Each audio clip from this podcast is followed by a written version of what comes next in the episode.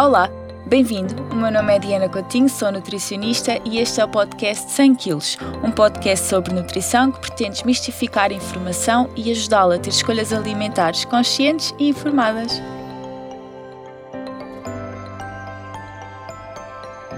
Olá, seja muito bem-vindo ao segundo episódio deste podcast. Hoje o tema vai ser sobre carne. Vou falar sobre carnes vermelhas, carnes processadas e carnes brancas. É um tema que levanta alguma polémica e algumas questões. Eu há uns tempos abri uma caixa de perguntas no Instagram e vou responder a algumas dessas perguntas e a outras que também me costumam colocar em consulta. E as perguntas são: Quais são as carnes que têm menos gordura? É verdade que grelhar carne no carvão faz mal? O consumo de carne aumenta ou não o risco de cancro? Existem riscos no consumo de carne de animais provenientes de caça? Os animais criados ao ar livre são uma melhor opção do que os animais criados em cativeiro? É verdade que a pecuária administra antibióticos aos animais para promover o seu crescimento? A nível ambiental, quais são os impactos do consumo de carne? Fica até ao fim que vai valer a pena. Primeira pergunta: Quais são as carnes que têm menos gordura? Ouvimos muito que as carnes brancas, carne de frango e carne de peru, por exemplo, são as carnes mais magras e até privilegiados na alimentação de pessoas que querem perder peso, por exemplo. Mas será que as carnes brancas são sempre as carnes mais magras? Não. A quantidade de gordura na carne é influenciada por diversos fatores. Um deles é a parte do animal. Por exemplo, em relação à carne de porco, uma costeleta tem o triplo da gordura de um lombo. Em relação às, às carnes brancas, eh, uma perna de frango tem mais gordura do que um peito de frango, mas é uma diferença muito pequena. O que tem realmente uma diferença notória nas carnes brancas é um pedaço de carne com pele comparativamente com um pedaço de carne sem pele.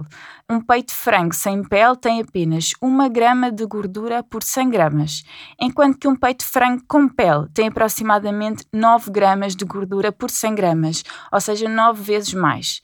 Comparando a carne branca com a carne vermelha, percebemos que se a carne branca tiver pele, pode ter mais gorduras e mais calorias do que a carne vermelha. Ou seja, a carne branca nem sempre é a carne mais magra, mas se retirar a pele e as gorduras visíveis, a quantidade de gordura da carne branca é muito menor, mesmo comparando com um bife de vaca ou com um lombo de porco. Em relação ao tipo de gordura, grande parte da gordura da carne, principalmente das carnes vermelhas, é gordura saturada, o tipo de gordura que, quando consumida em excesso, está associada ao aumento do colesterol do sangue. E esta é uma das razões por que deve de optar por pedaços de carne mais magros. Existe ainda outro fator que influencia a quantidade de gordura e de calorias na carne, que é o método de confecção. Se fritar ou se utilizar muita gordura, claro que a quantidade de gordura daquele alimento aumenta bastante. Resumindo, as carnes que têm menos gordura e, consequentemente, menos calorias são as carnes brancas, se não tiverem pele nem gordura visível e se não forem fritas. Segunda pergunta. É verdade que faz mal grelhar a carne no carvão? Se a carne ficar carbonizada ou demasiado bem passada, pode originar compostos com propriedades carcinogénicas, ou seja, compostos que podem influenciar o desenvolvimento de cancro. E o mesmo acontece durante a fritura. Devido às temperaturas muito altas, também podem formar estes compostos, por isso, grelhar carne ou outros alimentos no carvão e deixá-los ficar demasiado bem passados não faz bem uh, e pode resultar na formação de compostos que influenciam o desenvolvimento de cancro. E falando em cancro, é verdade que a carne vermelha e processada aumenta o risco de cancro? Relativamente à carne vermelha, existe evidência forte que o consumo deste tipo de carne é uma das causas de cancro coloretal então, o que deve fazer? Eliminar as carnes vermelhas da sua alimentação? Não. Se consome carne vermelha apenas ocasionalmente e se gosta, ok. A carne vermelha é muito rica a nível nutricional, é uma fonte de proteínas de alta qualidade e de vitaminas e minerais, como vitamina B12, ferro, zinco e selênio. Agora, se consome uma elevada quantidade de carne vermelha, por exemplo, 4, 5 vezes por semana, nesse caso deve reduzir. A recomendação para a prevenção do cancro é o consumo máximo de 3 porções por semana, o que equivale a 350 a 500 gramas de carne cozinhada.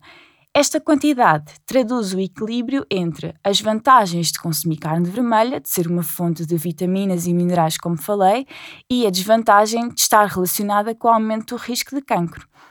Ou seja, este valor de até 3 porções por semana parece seguro. Isto é, para grandes consumidores de carne vermelha, o ideal passa por reduzir e não por eliminar, e espera-se que esta redução tenha benefícios. Para quem seja um grande consumidor de carne e queira mesmo eliminar o consumo de carne da alimentação, nesse caso aconselho procurar ajuda ir a uma consulta de nutrição para prevenir eventuais deficiências nutricionais, porque, como disse, a carne é muito rica a nível nutricional e, ao excluí-la, necessita de a substituir por outros alimentos para não ter deficiências.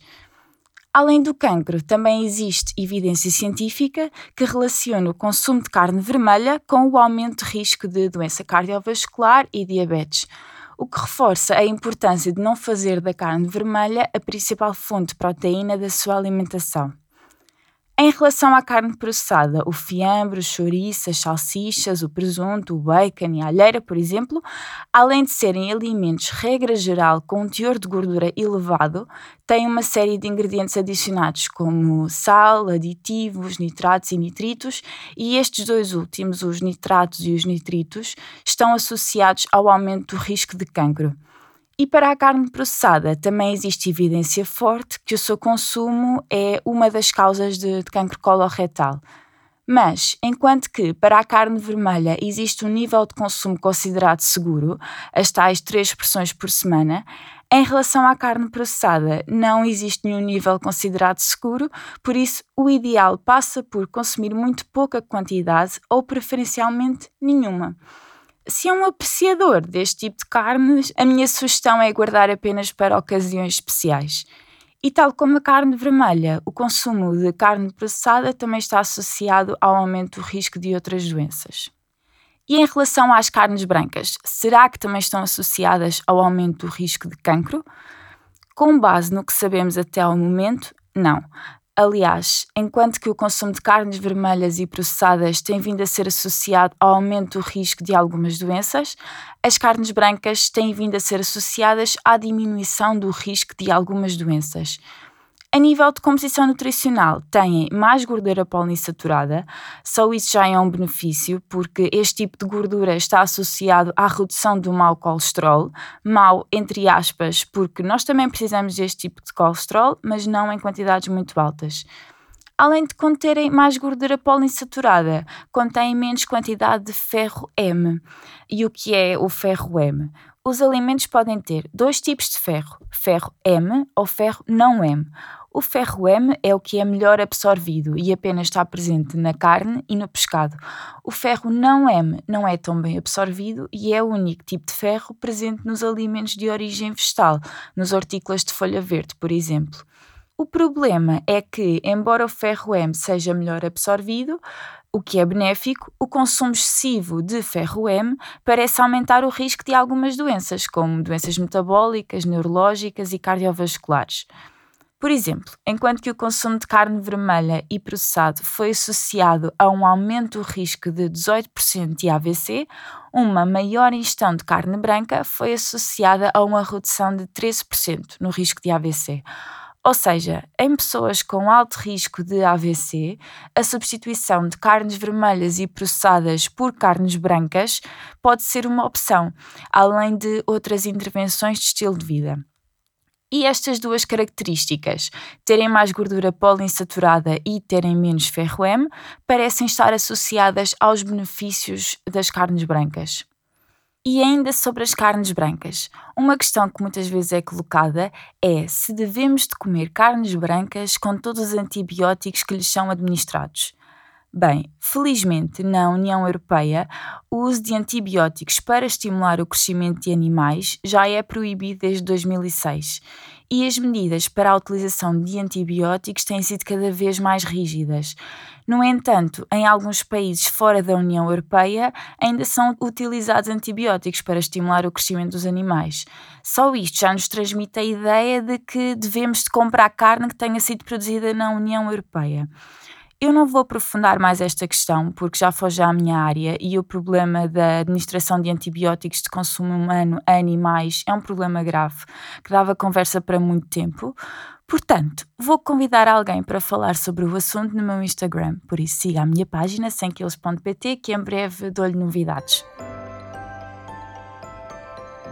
E em relação ao consumo de animais selvagens, ou seja, de carne proveniente de caça, será que existem riscos?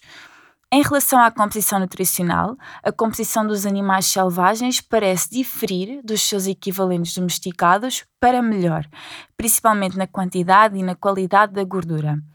No entanto, embora a sua composição nutricional pareça ser melhor, o seu consumo tem alguns riscos, nomeadamente riscos microbiológicos, ou seja, a contaminação e o crescimento de bactérias. Isto pode acontecer devido ou à saúde do animal, ou ao tempo decorrido até à conservação do animal, ou às condições de higiene, transporte ou de armazenamento enquanto que a produção de animais em cativeiro é muito mais rigorosa e controlada neste aspecto. E outro dos grandes riscos é a exposição ao chumbo, um metal tóxico que afeta negativamente o nosso sistema. Isto porque a maioria dos animais de caça são mortos a tiro e são frequentemente utilizadas munições que contêm chumbo. Muitas vezes a carne de caça é associada a carne mais saudável por eh, não terem antibióticos ou outros fármacos e está a ganhar cada vez mais protagonismo e a ser usada em produtos gourmet, por exemplo, mas importa salientar que não são isentas de risco. Em relação à criação de animais em cativeiro ou ao ar livre, nomeadamente galinhas, em que por vezes são criadas em locais que têm pouquíssimo espaço para se mexer, em relação à composição nutricional, é esperado que galinhas ao ar livre tenham uma menor quantidade de gordura, por terem mais espaço para se mexer, mas a diferença não deve ser tão grande como os animais selvagens versus os animais domesticados, como falei há pouco. Em relação ao bem-estar animal, eh, não há grandes dúvidas. Já até há estudos que avaliaram o comportamento de galinhas criadas com mais ou menos espaço, que sugerem que mais espaço ao ar livre parece melhorar o bem-estar das galinhas, pois parece reduzir os ataques entre galinhas e alguns comportamentos associados ao desconforto, como uma respiração mais ofegante. Por isso, se tiver a oportunidade ou de criar animais ao ar livre ou de comprar carne que tenha o selo de produção biológica que assegura o bem-estar animal, ótimo. Por fim, e a nível ambiental, quais os impactos do consumo de carne? A produção animal é a principal fonte de gases de efeito estufa e de outros poluentes. Um destes gases é, por exemplo, o metano, que é um gás produzido em maior quantidade pelos animais ruminantes, como as vacas, e que contribui para o aquecimento global. Além disso, a produção de carne também tem outros impactos, como, por exemplo, exigir um grande gasto de água e a desflorestação, por se cortarem florestas para se criar animais e para se produzir comida, ração para esses animais. Exceto se for uma escolha sua eliminar o consumo de carne por questões éticas ou, ou pelo bem-estar animal, o objetivo não passa por eh, eliminar o consumo de carne, mas sim reduzir. Isto porque o maior problema é a quantidade de carne que se está a comer. Claro que essa quantidade varia muito entre os indivíduos e as diferentes sociedades, e também há muitas populações que continuam a não ter poder monetário para comprar carne. Mas em Portugal o consumo tem vindo a aumentar e mais de 34% da população tem um consumo de carne superior a 100 gramas por dia, sendo que 100 gramas é mais ou menos o tamanho de um bife, ou seja, mais de 34% da população come mais de um bife por dia, o que é bastante. Por isso, como disse, importa reduzir este consumo. Logo, acho que é importante pensar quais são os fatores que influenciam as decisões no consumo de carne e tentarmos perceber porque é que este consumo tem vindo a aumentar. Identifiquei cinco fatores principais. Um é o preço da carne, que é cada vez mais barato e cada vez mais disponível a todos. Outro é o valor social e cultural da carne. Agora é um alimento que está presente praticamente em todas as casas, mas já foi um alimento associado à riqueza e à luxúria. Outro fator que influencia muito as nossas decisões, sem nos apercebermos, é o marketing. A pecuária constitui 40% da produção agrícola e, como é óbvio, este setor investe bastante em publicidade e marketing. Outro fator é a força do hábito e a conveniência em comprar e cozinhar. Em muitas casas, a carne ou o peixe têm que estar sempre presentes ao almoço e ao jantar, e opções vegetarianas, como as leguminosas, não são tidas em conta. E é isso que também deve de começar a mudar, principalmente pelo impacto ambiental, de ter pelo menos um dia por semana em que não come nem carne nem peixe. Parece que não, mas todos fizermos isto, no final é uma redução grande no consumo de carne. E outro fator com muito impacto é o ambiente onde estamos inseridos e as pessoas com quem contactamos no nosso dia a dia. Por exemplo, eu já há uns bons anos, no meu primeiro ano da faculdade, decidi deixar de comer carne, porque na altura já estava muito sensibilizada para as questões ambientais e principalmente para o bem-estar animal. Sou aquela pessoa que quando vê uma aranha pega nela e põe na rua com um guardanapo e simplesmente deixou de fazer sentido para mim. Mas o que facilitou ainda mais esta mudança foi o ambiente onde eu estava inserida na altura, ou seja, as pessoas à minha volta.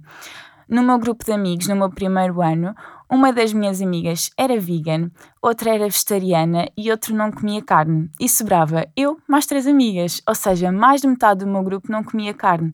E isto facilitava muitas coisas. Primeiro, porque percebe-se facilmente que não é difícil ter uma alimentação sem carne.